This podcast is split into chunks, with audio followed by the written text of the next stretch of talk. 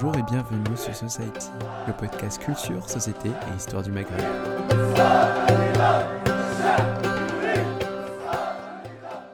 Euh, donc, bonjour à tous et à tous, bienvenue dans cette conférence de Society avec Amina Fouaouf, je ne sais pas si je prononce bien, Très bien. euh, la mère de Bilal Hassani qui va nous présenter donc son livre Être mère, Tara Bilal et moi. Euh, tout d'abord, deux petits mots sur qu'est-ce que Society pour ceux qui ne nous connaissent pas encore. Donc euh, Society, c'est un média, ça a commencé comme un podcast, mais ça, se veut être euh, un petit peu plus large, donc un média qui organise aussi des, des conférences et des thés littéraires comme celui-ci et plein d'autres choses euh, que vous allez voir sur notre page Instagram.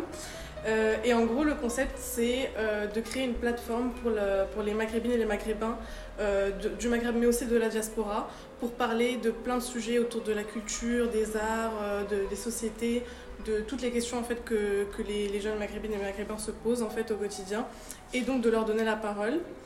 Et, euh, et donc vous pouvez aussi euh, écouter notre podcast sur Spotify et sur toutes les plateformes audio. Donc on a par exemple des sujets sur euh, l'immigration, sur la sexualité, sur l'histoire de, des différents peuples, notamment Amazir. On a l'histoire de... on a sur le mal du pays, on a, on a plein de sujets. Et euh, donc euh, cofondé par Hamza et moi euh, il y a trois ans maintenant. Voilà. euh, et voilà. donc je te laisse présenter Eh bien oui, notre invité et et, du coup on est sur un événement en partenariat avec nous-mêmes, puisqu'on aime beaucoup faire ça, dans le sens où il y a trois autres projets qui existent. Il y a le projet de la revue du Maghreb qu'on qu'on édite nous-mêmes. Il y a le... On va avoir un projet à l'Institut du monde arabe, donc ça sera en juin, sur les femmes amazir avec Tilla en discutante qui va présenter aussi Amazing Amazir. Et puis enfin, euh, là, le podcast sera à la fois sur Society et sur Crazy of North Africa, qui est dans l'autre podcast qui existe sur euh, genre et sexualité au Maghreb. Euh, bah, moi, je vais me lancer dans la... On va faire une petite présentation. Alors, on n'aime pas beaucoup euh, présenter les invités à leur place aussi, parce que c'est c'est prendre leurs mots et les définir. Je n'aime moyennement ça, mais on va faire un essai. Je vais reprendre les mots qu'on a retrouvés sur euh, le site de Michel Lafont. Amina Préhoff, née à Casablanca, vous rejoignez la France pour faire vos études supérieures. Vous êtes diplômée en sciences de l'École nationale des ponts et chaussées. Oui. Euh, Université Paris-Sud, si je ne me trompe pas. Oui. Si on a bien regardé. Et une thèse en biologie moléculaire. Absolument. Ça fait un point en commun avec mon père. Très bien. Et euh, vous tournez après vers l'informatique pendant 20 ans. Absolument. En 1995, votre premier fils, Taha, naît. Coucou Taha. Suivi de 1999 de Bilal. Oui. Progressivement, vous découvrez le rôle d'une mère, d'une famille monoparentale, euh, en quelque sorte. On va revenir sur ces termes-là. Oui. Et lorsque la carte de Bilal va se construire, euh, vous devenez en fait euh, tout naturellement sa manageuse et sa mère. Tila en parlera plus tard. Et euh, vous occupez de sa carrière artistique et Oui. personnelle. Oui. Euh, votre premier livre, donc, il est en collaboration avec Christophe Duchâtelet, par édition Michel Lafon. Oui. Vous le remerciez à la fin du livre d'ailleurs. Le 3 février 2022, sous le titre très transparent Être mère, Taha, Bilal et moi. Absolument.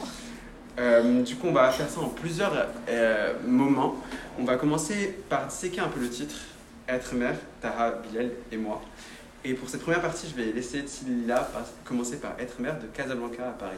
Oui, euh, du coup, votre livre s'ouvre sur euh, une citation où euh, vous écrivez euh, J'avais dans l'idée que mon pays était pétrifié dans cette violence et cette maltraitance à l'égard des femmes, comme dans un bloc de granit inamovible, je voulais partir. Euh, on sent euh, dans ce passage-là que vous, écrivez comme une sorte de dichotomie entre votre Maroc natal, où vous semblez voir, enfin, être plongé dans, dans un certain patriarcat, et de l'autre côté la France, où, où ce serait une terre de liberté complète. Comment vous voyez en fait cette vision dans votre œil de, petite fille et ensuite dans votre œil de femme marocaine?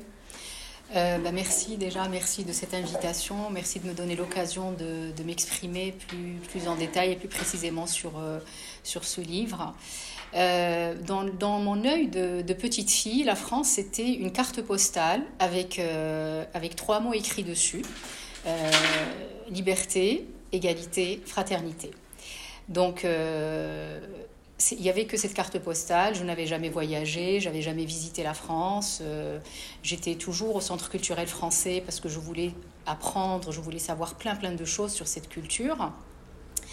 Et à côté, j'avais euh, le Maroc. J'ai grandi à Casablanca.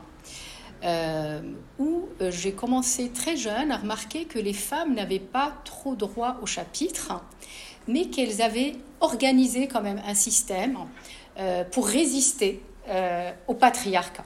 Donc je, l'ai constaté, mais, quand j'étais petite fille, j'arrivais pas vraiment à comprendre euh, ce qui se passait, mais je voyais cette solidarité euh, féminine, euh, je voyais qu'il y avait une organisation. Et après, on essaye de comprendre le, le, pourquoi. Et les petites filles, la petite fille que j'étais avec, avec mes amis, donc on écoutait, on était tout le temps avec nos mamans, et donc on écoutait ces femmes parler. Et souvent, elles racontaient des histoires très traumatisantes pour, pour des petites filles de, de 10-11 ans. Euh, par exemple, une, histoire qui m'a beaucoup, beaucoup marquée, c'est une femme qui, était, euh, qui s'est enfuie de chez son mari parce que son mari euh, l'a frappée. Et donc, elle est partie chez son père, dans son logement de, chez son papa. Et la police est allée la chercher de chez son père et l'a ramenée dans le foyer conjugal. Et, et j'ai compris qu'ils avaient le droit de le faire, que dans la législation marocaine, on avait le droit de vous ramener chez une personne euh, qui vous terrorisait, qui vous frappait, et que votre père, parce que l'image du père pour moi déjà quand j'étais toute petite, c'était mon protecteur, et que mon protecteur ne pouvait rien y faire. Et ça, c'est traumatisant pour une petite fille. Euh, et j'ai commencé de là à aller très très loin dans, mes pensées, dans mes réflexions, à me dire, et le jour où je vais me marier, peut-être peut-être que je tomberai sur un bon mari, mais quand j'aurai des enfants, et si j'ai des filles, comment elles vont grandir au Maroc? Et si mes filles se marient avec des hommes qui, eux, ne sont pas gentils? Et je partais dans des, dans des, dans des, dans des, dans des cauchemars. Et pour moi, ça devenait une évidence euh, de partir du Maroc. Et bien évidemment, de venir dans cette belle carte postale qui est liberté, égalité, fraternité, où les femmes, ça c'était ma vision de, de, l'époque, avaient tous les droits et avaient les droits, le droit de s'exprimer, de, de, étaient tout simplement libres. Donc, donc voilà le, le, ce qui a motivé ce, ce, ce départ de, de, ce pays que j'aime tant, de cette ville que j'aime tant, euh, parce que j'ai dû bien évidemment bah, quitter ma famille, quitter mes amis, mes repères, mes souvenirs. Euh, euh, c'est-à-dire qu'à à Paris, combien même j'aime Paris, mais je n'ai pas de souvenirs d'enfance dans une rue de Paris, alors que je l'ai à Casablanca. Mais c'était la première cassure, c'était le premier, la première chose chère à moi que j'ai abandonnée pour ma liberté. Et donc comment cette vision justement elle a, elle a changé quand, quand, vous avez grandi à, enfin grandi à Paris, je ne vais pas dire ça, mais quand vous avez fait vos études à Paris, quand, vous êtes installé un peu plus longtemps, est-ce que ça, ça a sûrement changé des choses par rapport à la carte postale que vous voyez euh, au centre culturel là à Casa? Bah, la, carte, la carte postale, la carte postale euh, ma carte postale de la France reste toujours très belle. D'accord. Pourquoi? Euh, parce que la loi française protège les femmes. Ça, c'est très important. Bien évidemment, il y a le modèle patriarcal également en, France. Bien évidemment, il y a du machisme. Bien évidemment, il y a voilà, il y a, de tout euh, parce que là où il y a un être humain, il y a de l'amour, mais il y a aussi le côté sombre de l'être humain. Euh, mais au moins, je me sens protégée en France en tant que femme parce que je sais que la loi est de mon côté. Je sais que la loi me protégera. Je sais que demain, si un homme, euh, si, je, me remariais et qu'un homme et que mon mari me frappe, et que si je sors de chez moi, la loi française va me protéger. La loi française va dire à cet homme-là qu'il n'a pas le droit. mais, euh, enfin, voilà, je, je, je, reste vraiment sur des choses qui m'ont heurté, qui m'ont traumatisé étant jeune, et du coup, je reviens dans, mon livre, je parle toujours de revenir aux basiques. Et les basiques, hein, euh, pour, pour, une femme, c'est juste déjà euh, d'être euh, protégée, pour qu'on qu'on te tape pas dessus, qu'on te laisse travailler, qu'on te laisse étudier, qu'on te laisse devenir une personne éduquée, qu'on te laisse le droit d'être libre. Et, cela, même si il y a des hommes qui, qui, qui ne sont pas encore euh, euh, comment dire, sans, qui n'ont pas encore complètement admis que nous étions égaux, la loi française me protège. Et d'ailleurs, alors ça, va vers une, autre personne dans ce livre, et c'est une question qui vient justement dans les abonnés, qui pose cette question. Dans la page 39, il y a un personnage qu'on a oublié qui s'appelle Jeanne. Je lis À cette période, je fais la connaissance de Jeanne, dont les grands-parents ont vécu au Maroc à l'époque du protectorat. Tout naturellement, je lui dévoile mon histoire familiale, le combat de mon père pour libérer son pays. Selon cette jeune femme, mon père n'a pas été un résistant comme je le prétends, mais un terroriste car il a porté des armes et usé de la force. Cette affirmation me choque et me blesse, elle m'enferme aussitôt dans le camp des criminels de l'histoire qui font encore aujourd'hui les gros titres des journaux. Quel rôle a joué Jeanne dans cette première partie? Et qu'est-ce que, qu'est-ce que veut dire en cette dernière phrase Cette affirmation me choque et me blesse, elle m'enferme aussitôt dans le camp des criminels de l'histoire? Eh ben, Jeanne, j'ai parlé de Jeanne pourquoi? Euh, Tout simplement pour dire que tout est une question de point de vue. Moi, j'étais fière de mon père, j'étais fière de, je suis toujours fière de mon père, je suis fière de mon oncle euh, qui, était résistant également. Et, Jeanne, elle avait euh, une, autre vision de la même situation qu'elle a vécue. Et pour elle, euh, mon père a terrorisé ses parents. Et à cause de mon père et de mon oncle, ses parents ont quitté leur pays, le Maroc, qui n'était pas le leur quand même, précisons-le. Euh, et, je, je, enfin, je, à aucun moment, en arrivant en France, je n'imaginais euh, tomber sur une personne euh, qui, pour elle, un résistant, c'est un terroriste. Et, et du coup, bah, ça m'a ouvert quand même les yeux sur une réalité, sur des blessures, euh, sur euh, ce je t'aime moi non plus, euh, sur ce rapport entre, les Marocains et le Maroc et la France. La France qui, enfin le Maroc c'était un protectorat. sauf que selon mon histoire et mon vécu avec mon père, avec mes oncles, c'était tout sauf un protectorat, puisque un protectorat n'empêche pas des petits d'aller à l'école. Un protectorat euh, laisse euh, les Marocains euh, s'épanouir, travailler. Et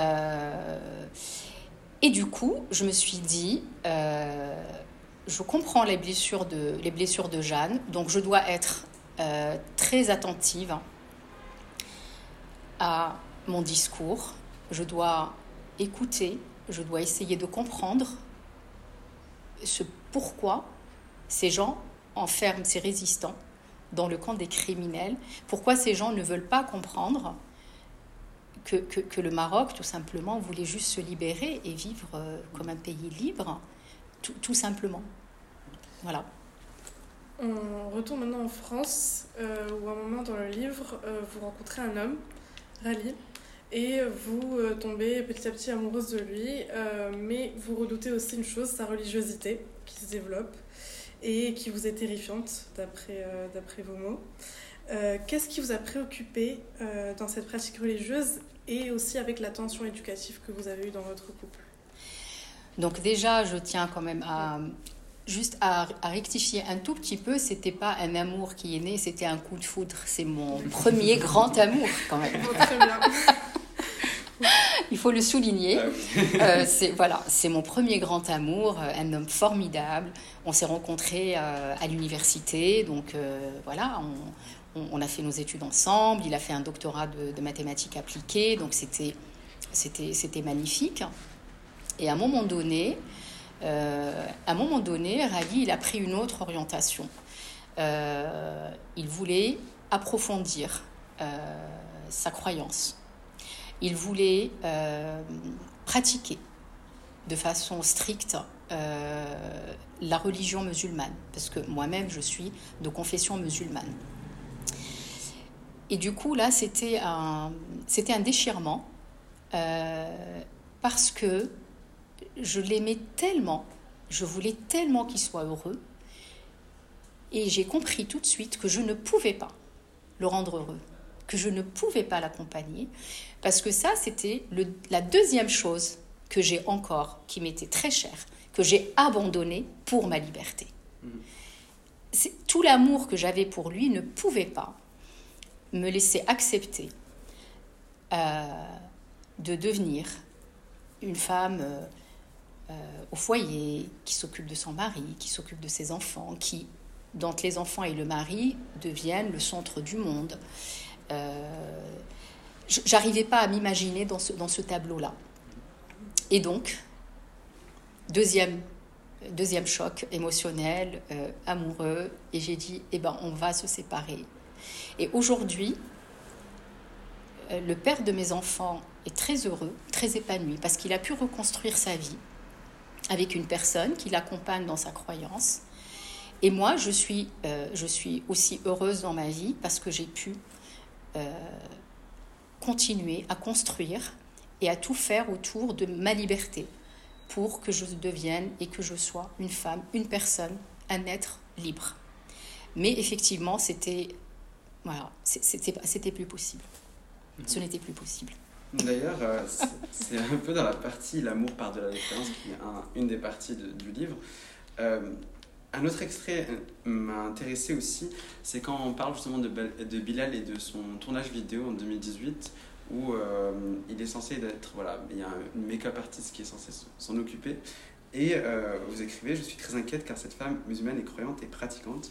Là encore, je crains une mauvaise réaction. Et euh, ça m'a interrogé dans le sens où la, fin de ce chapitre est aussi. euh, elle vous regarde, elle vous dit Amina, regarde comme il est beau ton fils, cette chevelure, cette tenue lui vont si bien. Et vous finissez par dire Alors oui, l'amour existe par-delà nos croyances. Est-ce que aussi euh, l'amour existe dans les croyances elles-mêmes aussi? Est-ce que c'était une possibilité de finir cette phrase en dualité ou pour vous, en fait, il y a eu tellement de, de radicalité autour que ça a un peu conditionné un peu la fin de, ce chapitre Au-delà des croyances. Parce Mhm. que au-delà des croyances. Question ouverte, hein question ouverte. Euh, parce que c'est toujours. Parce que quand on. on- quand, quand on s'enferme dans, dans, dans une croyance, en fait, quand euh, je, je parle du Coran parce que c'est c'est ma, ma religion, euh, dans, dans le Coran, il y a des, il y a des écrits, donc euh, bah, on lit le Coran, bah, c'est écrit, euh, l'homosexualité euh, est interdite par le Coran. Bon, d'accord. Mais l'amour, il vient toujours par bah, l'être humain, où il se dit, cette tolérance, où il se dit, oui, effectivement, dans mon livre, c'est écrit, mais, moi, je veux autre chose. Et je veux donner cette possibilité à, cet être vivant de, vivre et de euh, et, de, et de vivre euh, bah, comme il est et de l'accepter et de l'accepter comme il est. Mais c'est vrai que ce- cette, cette dame, parce que j'étais très inquiète, parce que c'était la première fois où Bilal euh, a porté une perruque, il avait des, des talons aiguilles, des barésies, on, a- on avait toute la panoplie. Et j'avais très peur et, euh, et pas du tout. Elle nous a donné beaucoup d'amour, elle nous a donné beaucoup de bienveillance. Et moi qui étais très inquiète, elle m'a rassurée. Mm. Donc tout, tout, tout ça pour, pour, euh, pour, pour dire que euh, C'est ce Je- que je- dire par au-delà des croyances. C'est ça. C'est ça. C'est ce que je veux dire par au-delà des croyances. C'est-à-dire que cette dame, malgré, elle est pratiquante, elle est, elle est, elle est voilée, elle est, et, et, et malgré tout cela, elle a dépassé euh, ce, ce- ce stade-là. Et les croyantes, ça n'enlève en rien le fait qu'elle soit croyante, pratiquante, et d'aimer, et de protéger Bilal, et d'être bienveillante avec Bilal. Mm. Et c'est ça ce que je voulais dire par au-delà des croyances. Très bien, c'est très clair. Euh, on va passer à une deuxième partie du livre. Oui. Où euh, cette fois-ci, vous parlez de Tara et de Bilal. Oui. Donc, euh, vous nous plongez un petit peu plus dans, dans votre intime qui est maintenant devenu euh, débat public aussi. euh, qui, Enfin voilà, on va pas refaire tout le film. Vous commencez par les, les prémices de l'affirmation de Bilal et aussi votre crainte, notamment à l'école quand il était renvoyé à cause de ce qu'il était tout simplement, et aussi des cheveux de Tara. Comment vous avez vécu ça, vous, de votre point de vue, et comment, enfin, quel a été l'impact en fait dans votre euh, cellule familiale, et comment vous avez pu justement continuer à vivre avec ça, parce que j'imagine que ça s'est pas, ça s'est pas vraiment arrêté, que vous avez dû, euh, enfin, affronter, euh, Enfin, ça, voilà, ça s'est jamais arrêté, en fait, j'imagine. Donc, comment, comment vous avez vécu ça? Comment vous avez affronté ça? Bah, le, moi, mon, mon, objectif quand, avec, avec, mes enfants quand ils étaient petits, euh, c'est de leur faire comprendre que personne n'a le droit de leur dire euh, bah, qu'ils ne sont pas chez eux, par exemple, ou qu'ils ne sont pas français, ou qu'ils ne sont pas bien, ou qu'ils ne sont pas assez bien. Euh, et donc, il y avait beaucoup, beaucoup de, discussions. Taha, il a été discriminé à l'école parce que c'était le seul garçon d'origine arabe dans ce, dans ce collège. Et donc, ses camarades euh, s'autorisaient à, le critiquer, à lui dire bah, T'as des cheveux de mouton. Voilà. Bon, c'est pas. C'est pas très. Euh, voilà. Il n'y a, a, rien, y a rien de dramatique là-dedans. Mais pour un enfant de, de, de, 11 ans, bah, c'est heurtant. C'est qu'on pointe, on pointe ta différence et on te dit que, euh, que, que tu n'es pas normal. Que t'es pas normal. On l'a, l'a beaucoup également attaqué parce qu'il le trouvait euh, très gentil avec les filles. Alors qu'un homme euh, ne doit pas être trop gentil avec les filles. Il faut, il faut, il faut, qu'il s'affirme, il faut, il faut pas qu'il rit trop, il faut pas qu'il pleure, il faut pas qu'il qu'il soit hyper doux avec les filles, parce que sinon, bah, il perd toute sa, tout son, toute sa masculinité, n'est-ce pas? Mm. euh, et Bilal, c'était tout le contraire. Euh, bah, Bilal, il faisait euh, des, des, des, concerts et il dansait du, du, Britney Spears dans la cour de récréation. Donc, euh, clairement, ça choquait beaucoup. alors, comment on a procédé? J'ai essayé de, partir de ces expériences euh, très, très, très négatives, surtout le renvoi de, de, Bilal, parce que c'était une injustice. On l'a renvoyé, il avait 14 ans, il n'a pas fini l'année scolaire, et on l'a renvoyé le mois d'avril, comme ça, de nulle part. Il était, il avait plus d'école, il était plus scolarisé, alors que l'école en France est obligatoire jusqu'à l'âge de 16 ans. Eh ben, on discutait beaucoup, on discutait énormément. On avait notre, notre débat euh, notre débat du, dimanche. Parce que la semaine, euh, il est clair que euh, l'idéal euh, dans la vie d'une mère ou de, parents, c'est un enfant qui rentre le soir et qui arrive et qui vous dit Bah oui, on m'a dit ça, on m'a fait ça et je, je me sens pas bien. Et ben non, ça se passe pas comme ça dans la vraie vie. Parce qu'un enfant, quand il est triste, quand il a été insulté, il ne dit rien.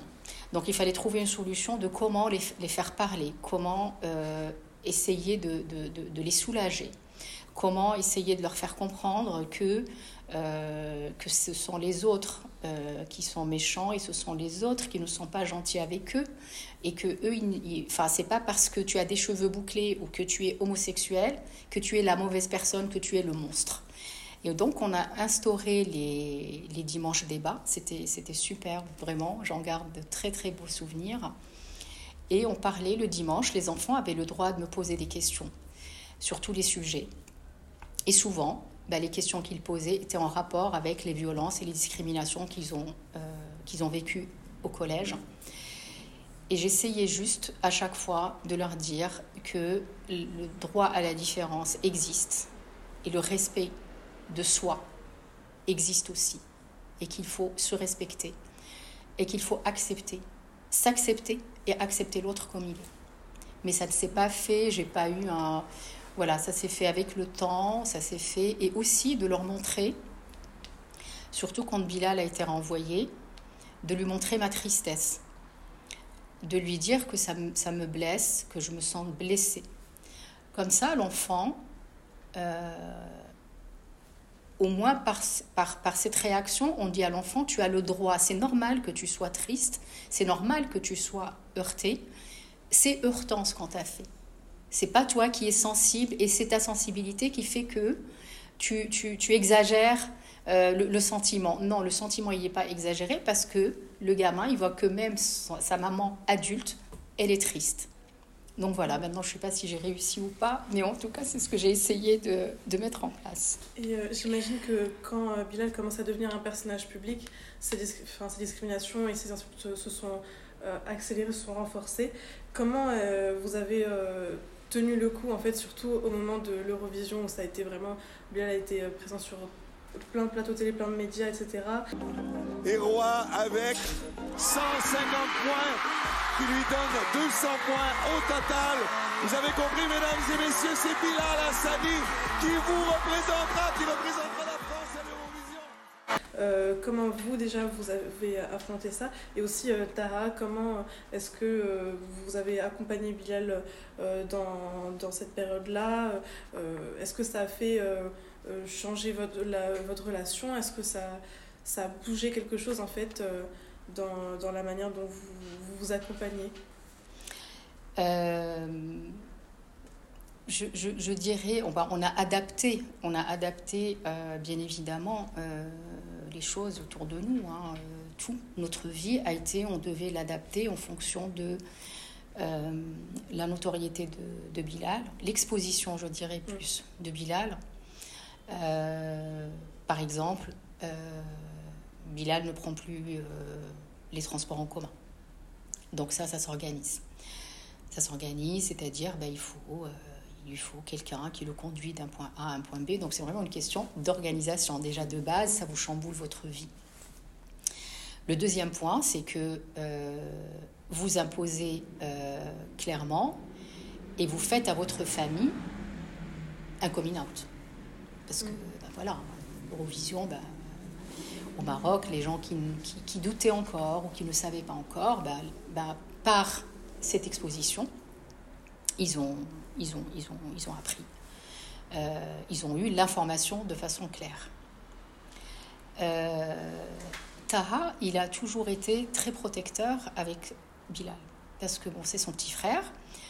Parce que quand Bilal faisait du danser du Britney Spears euh, à l'école et que les, camarades l'embêtaient, ben c'est Taha, le, frère aîné, qui venait, qui venait à la rescousse et qui disait non, n'embêtez pas mon petit frère, laissez-le, euh, bah, laissez-le, il a envie de danser de Britney Spears, bah, il danse Britney Spears.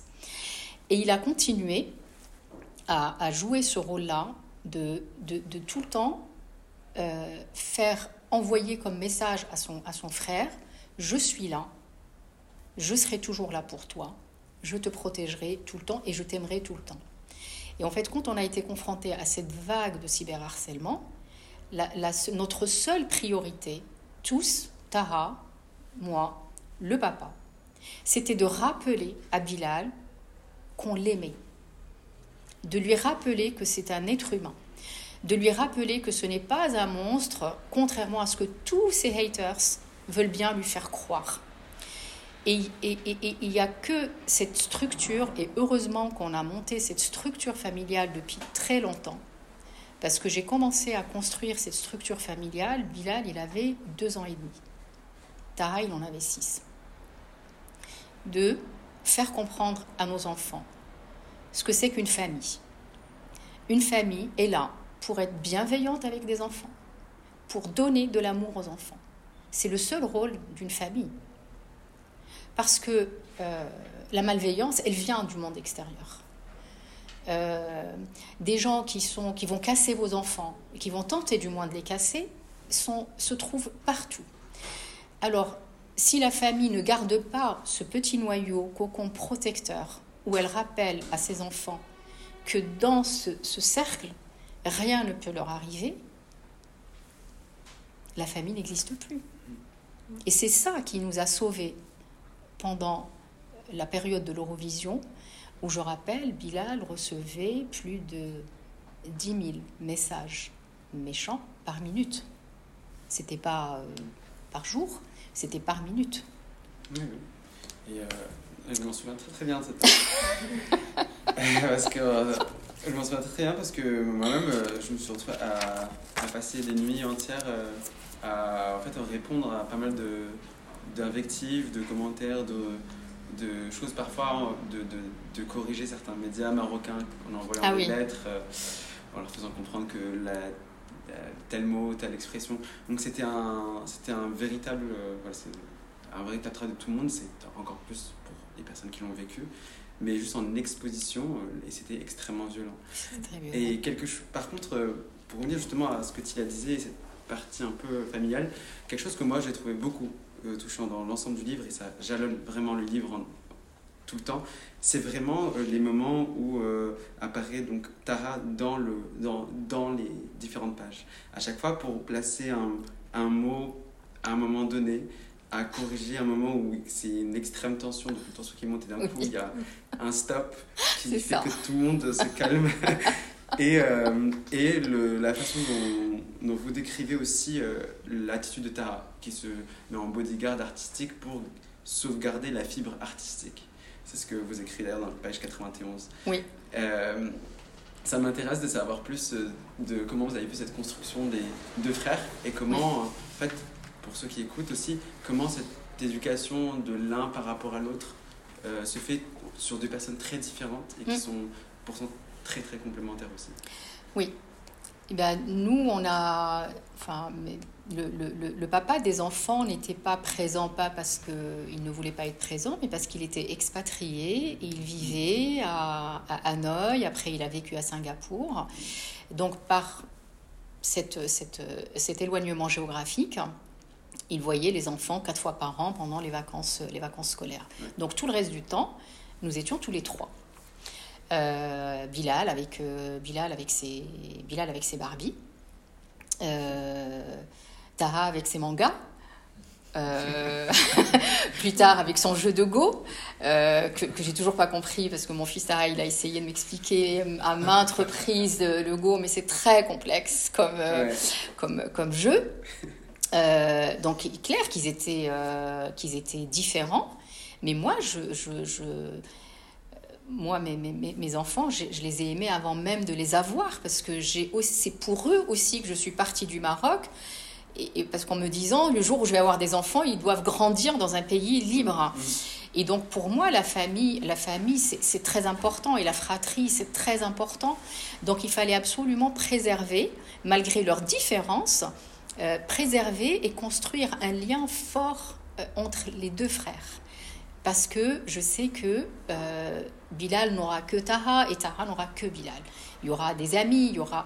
Mais cette, ce lien-là, je, je le veux et je l'ai toujours voulu très très fort. Et donc dans leur éducation, chacun avait son temps, chacun avait son moment, et il n'y avait pas de, il n'y avait pas de débat sur ah oui mais pourquoi Bilal joue à la Barbie? Il n'y avait pas ce débat, il y avait juste un constat. Euh, quand on va dans un, dans un magasin, bah, Bilal il va acheter un- une poupée et Tara il va acheter un manga et on va passer à la caisse et on va payer sans commentaire. C'est des petites choses. hein. C'est des toutes petites choses parce que les enfants ils absorbent tout quand ils sont petits. Ils absorbent tout. Donc si quand ils sont petits, quand un frère achète une Barbie, on, on lève les yeux au ciel ou on se dit ah ton frère a encore acheté une poupée, quand est-ce qu'il va jouer au ballon? Ben, Il est clair qu'on dit l'un tu es anormal et on dit à l'autre tu as le droit de le discriminer. Donc j'ai été très vigilante. Ils s'amusaient tous les deux, on était tout le temps ensemble, on faisait les activités ensemble et chacun on participait aux activités des uns et des autres. On déposait Tara quand il faisait son, tennis, alors que Bilal, le sport, et lui, c'était... Et après, on accompagnait Bilal euh, au théâtre. Mais tout se passait de façon naturelle. Il n'y avait pas de commentaires, il n'y avait pas de jugement. Et c'est comme ça que mes enfants, depuis, euh, depuis leur jeune âge, eh ben, ils se respectent mutuellement et ils s'aiment, tout simplement. Et ils ne se jugent pas. Euh, avant de passer à la troisième partie, j'avais une question sur euh, l'écriture Oui. de votre livre. Euh, J'ai remarqué que vous avez, quand vous utilisez le jeu, en fait, ça ressemble beaucoup plus à un nous. Et que vraiment, euh, quand vous parlez de vous en tant que mère, vous, essayez- vous essayez vraiment d'avoir euh, le point de vue de la cellule familiale, en fait. Vous parlez de la famille de manière générale et vous, enfin, vous restez pas juste euh, à votre jeu.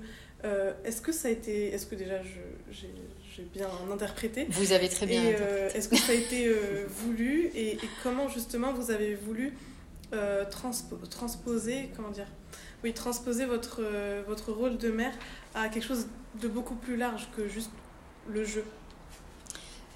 Euh, parce que je, reviens toujours à, la famille. Moi, j'ai voilà, élevé mes enfants toute seule. Enfin, on a passé beaucoup de temps euh, seul. Et j'ai toujours été. euh, j'ai essayé, du moins, d'être d'être honnête euh, et intègre intellectuellement avec mes enfants. Donc mes enfants, ils ont vu mes peines, ils ont vu mes chagrins, ils ont vu mes joies, ils ont vu mes échecs, ils ont, ils ont, ils ont, ils ont vu mes réussites. Ils ont, ils ont, ils ont vécu toutes ces étapes-là avec moi. Ils les ont partagées. Donc, puisqu'ils ont partagé tout cela avec moi, on est nous. Je ne suis plus je, on est, on est nous. Euh, parce qu'ils m'ont accompagné euh, et je les ai accompagnés, ils m'ont écouté et je les ai écoutés. Et on a construit une cellule, nous trois, où jusqu'à jusqu'à maintenant, même si chacun de nous a pris son indépendance, euh, chacun vit, sa vie, mais on reste, on reste très très soudés par les projets, par les sujets, par les problématiques des uns et des autres. Quand Bilal a, quand Bilal il a une peine, ben on est tous les trois, on vit avec lui cette peine, on l'écoute, on l'absorbe et on l'accompagne pour qu'il s'en sorte. Pareil pour moi, pareil pour Tara, parce que c'est ça notre, notre, notre force, c'est ça ce qui nous a aidés euh, depuis toujours, depuis 20 ans, à rester là, à rester nous-mêmes et à rester libres et à préserver notre liberté. C'est le nous. Et notre force, c'est ce nous. Je ne sais pas si j'ai mm. répondu à votre question. Ben, au contraire. très bonne réponse. Tellement bonne réponse que c'était une question. Mais euh, on va passer justement à cette partie qui m'intéresse aussi. Donc le titre c'est Être mère, Tara, Bilal et moi. Et du coup il y a le et moi qui, qui moi m'intéresse. Le côté euh, manager, donc euh, manager et mère, mother et manager. Absolument. voilà ce mot valise. Et cette partie un peu sur justement sur le cyberespace, sur toutes ces questions-là qui vont jalonner aussi en fait à un moment très précis, Bilal, on a évoqué justement le cas de l'Eurovision, mais euh, il y a aussi eu le cas de The Voice Kids avant, euh, il y a encore d'autres histoires encore. Mais euh, comment en fait on protège On va commencer peut-être par The Voice Kids pour commencer, parce que déjà, bon, The Voice Kids, il n'y avait pas encore de. La magnitude n'était pas aussi élevée. Hmm mais il y avait déjà des choses. moi, je voyais qu'il y avait des choses. Donc mais bien sûr, on, non, mais, on, mais on, on, a, a, vu, on a vu les mêmes choses. Exactement. De style, est-ce que les parents sont au courant que le gamin n'est pas normal? Voilà. Et c'est comment, en fait, on, on, fait cet apprentissage quand les parents, surtout, de, de cette nouveauté-là, qui est de personnes très directes, qui ne euh, mâchent pas leurs mots, qui peuvent être euh, insultants. Les menaces aussi, c'est quelque chose mmh. qui, qui, est très, très particulier aussi à vivre. Donc, euh, à cette ère déjà de vos Kids, comment vous créez un peu un écosystème pour protéger donc la, première chose, ça c'est bien sûr, je rappelle quand même que c'est mon expérience et ce que je dis n'est pas la règle ou, n'est pas, euh, voilà, c'est, euh, euh, je, je, ne suis jamais dans l'interdiction. Je ne suis pas dans l'interdit. Je n'ai jamais voulu dire à mes enfants, tu ne vas pas avoir de portable, je te retire ton portable, je te retire tes réseaux sociaux, parce que ça ne sert à rien. Un enfant trouvera toujours le moyen de se connecter. Euh, et, il le fera en cachette. Et du coup, bah, le parent y perd tout contrôle. Donc ça, déjà, euh, j'ai essayé, parce qu'on est tenté quand même. Quand on voit que son gamin, il est insulté, qu'il est...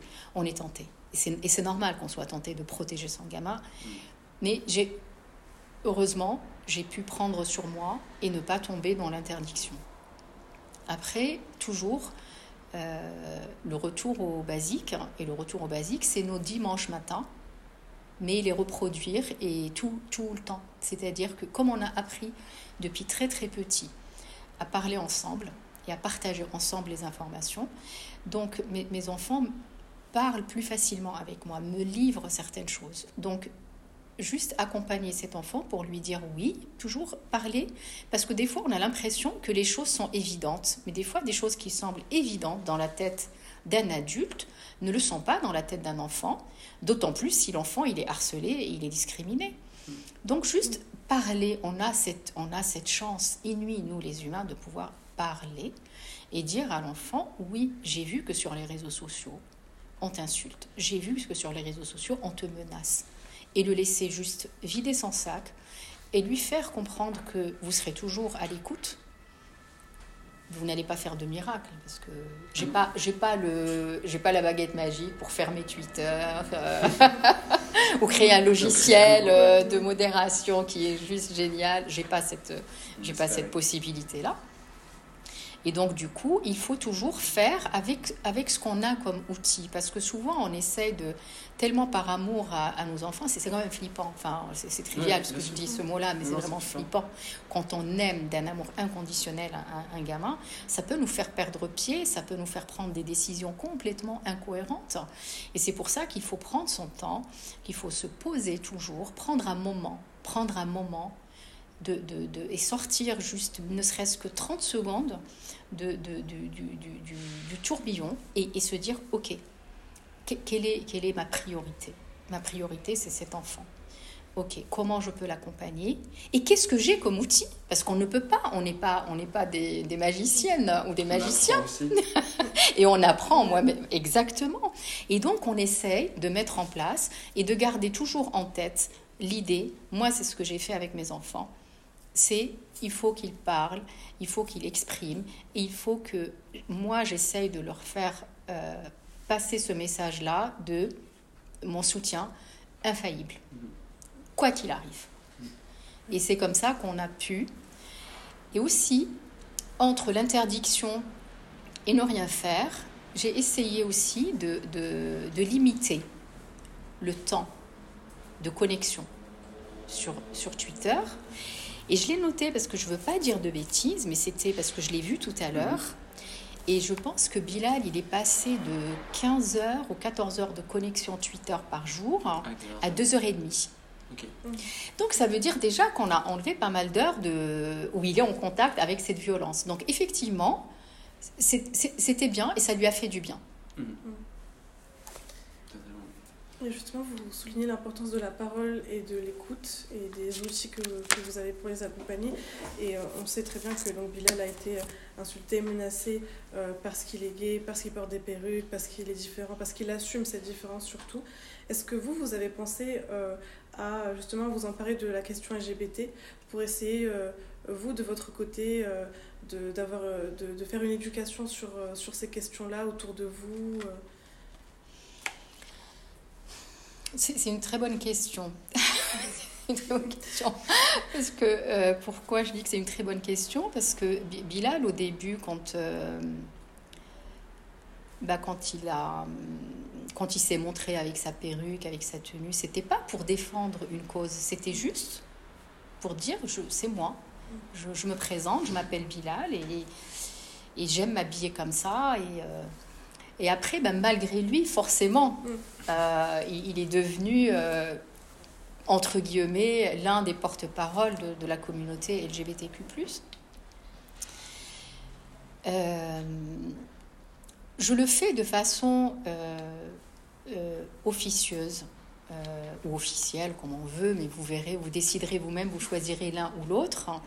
Mais je le fais et mes enfants le font en restant nous-mêmes, tout simplement, déjà et en acceptant les autres et, et, et, surtout, surtout en, ne, en évitant de nous justifier ou de demander aux gens pardon d'exister.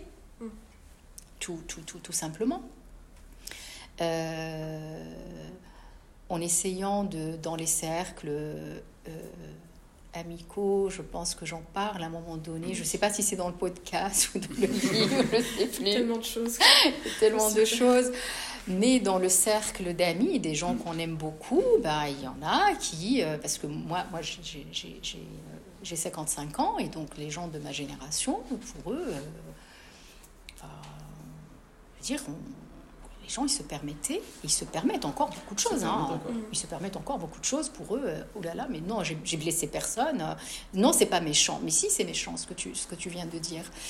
Et en fait, j'essaye à chaque fois avec mes amis, quand ils, euh, quand ils, ils franchissent un petit, euh, quand ils, ont ils font un petit écart de langage, euh, de, de, de, leur dire gentiment, parce que je ne veux pas me fâcher avec mes amis, parce que si on se fâche avec ses amis et si on, si on se fâche avec tous les gens qui ont une mentalité encore un petit peu particulière, bah, ils seront que, enfin, je sais pas, ils seront entre eux, et puis donc, qui va, qui va leur dire à un moment donné que, à un moment donné que c'est pas, c'est pas cool euh, de, de, de, de, dire tel ou tel, d'utiliser tel ou tel terme concernant telle ou telle personne. Mm. Donc il faut, nous, dans nos vies, on est tous, tous, tous, on est porteurs, tous, on, est porteurs de ce message et tous, on est là pour protéger euh, les, personnes discriminées par, par notre façon de vivre, par nos prises de parole, même entre deux personnes. On n'est pas obligé d'être exposé à la télé ou à la radio, mais déjà autour de nous, c'est-à-dire quand on, vit euh, une situation discriminante, il faut la dire, tout ça il faut dire. Voilà, juste je vous rappelle, je constate que, et ça c'est pas, pas sympathique pour la personne. Oui, mais c'est une très bonne réponse. Ça me fait penser aussi au, du coup à, ces mots qui disent euh, que quelque part la représentation est importante, elle est nécessaire, mais elle vient aussi dans cette, dans ce, dans la, dans chercher, informer, euh, donner. Alors tout le monde ne peut pas le faire parce que parfois les gens sont fatigués de ça aussi. Il y a une vraie fatigue de ça. Et d'ailleurs, c'est pour ça qu'il faut aussi se, se, préserver à un moment, euh, pour reprendre les mots de Jamal qui est ici. qui justement dans, dans ces épisodes de Jeans, donc on vous invite à, à l'écouter, euh, parle aussi de, ces, de cette question-là, de ce repos aussi. Quand est-ce que en fait il y a il y a cette dialectique que moi j'aime beaucoup, donc de la, du, de l'envol, dans le sens où ça, on s'envole vers la vie au début, on se, on se referme sur, sur un, quelque chose de similaire. Et en fait, il reste des perturbations. Euh, est-ce que, comment on redresse le cap et à quel moment aussi, on, ben, en tout cas, vous prenez aussi le temps de, de laisser ça de côté et de, de vous concentrer sur vous-même? Un peu à la manière dont, pendant les fractions de secondes, vous étiez bien sur le transat avant qu'on vienne de vous, vous emmerder, pour utiliser le mot, à Casa. Très bien vu. Quand est-ce qu'on revient sur, euh, sur euh, on peut rester sur ce transat beaucoup plus longtemps? Je, je, si vous le permettez, j'utiliserai ah, cette. Euh, mais effectivement, l'envol, parce que le, le c'est le, le, dernier chapitre du livre. Euh, je, je, finis par. je clôt ce livre par, par une, une, une, une, ouverture. Une ouverture dans laquelle je, je dis tout simplement que j'ai créé ma famille.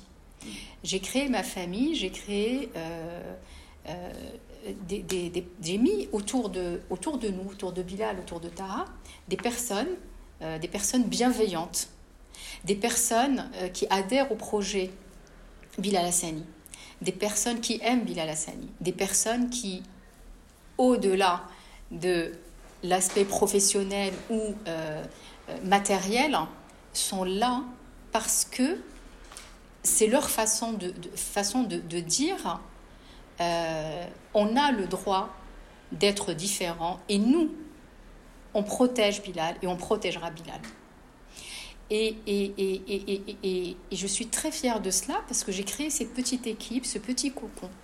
Donc il y a plus, il y a Tara, Bilal et moi, et je pourrais dire, et ma famille que j'ai créée pour nous, et aussi pour rendre hommage à mon père qui, lui, a su créer un modèle familial au Maroc dans les années 60 et qui, ce père qui au Maroc à l'époque disait euh, à ses filles qu'elles étaient des personnes importantes, qu'elles étaient des personnes intelligentes, qu'elles étaient les plus belles et qu'elles étaient euh, et étaient euh, pour lui un, un, un diamant qu'il doit protéger, même de ses fils. C'est-à-dire un homme qui, à l'époque déjà, a compris. Il a, eu, il a des filles, il a des garçons, et qui disait à ses garçons, attention, mes filles ne sont pas vos bonnes. Si tu veux, si tu veux boire un verre d'eau, tu te lèves et tu vas chercher ton verre d'eau. Ce n'est pas ma fille qui doit te servir. Et, donc, lui, dans ce Maroc qui est complètement dans, dans des schémas incroyables vis-à-vis des femmes, il a su me montrer et nous montrer qu'il a créé une famille à lui, aimante, bienveillante. Et donc aussi, ça me, c'est pour ça que j'ai voulu finir par, sur cette note-là, pour lui rendre hommage, pour lui dire, bah oui, voilà, papa, moi aussi, j'ai créé une famille aimante autour de mes enfants. Euh, Et, et, et merci. Merci de m'avoir donné cette, cette possibilité-là de voir ce que j'ai vu avec, avec toi. Euh, c'est aussi pour le remercier, parce qu'il il y est pour beaucoup dans, dans, tout ce qui se passe dans ma vie de, de femme. Merci. Et enfin, pour la dernière question, j'aimerais revenir donc sur le mot momager oui. et euh, sur le mot mère et sur beaucoup d'autres mots que vous avez utilisés. Euh, donc le, ce fameux néologisme. Euh, parce que pour revenir du, du, coup sur le titre, en fait, tout simplement être mère, le mot être est avant celui de mot mère. Donc au-delà d'être une mère, au-delà d'être une momager, vous êtes euh, vous, Amina. Oui. Vous êtes euh, une personne.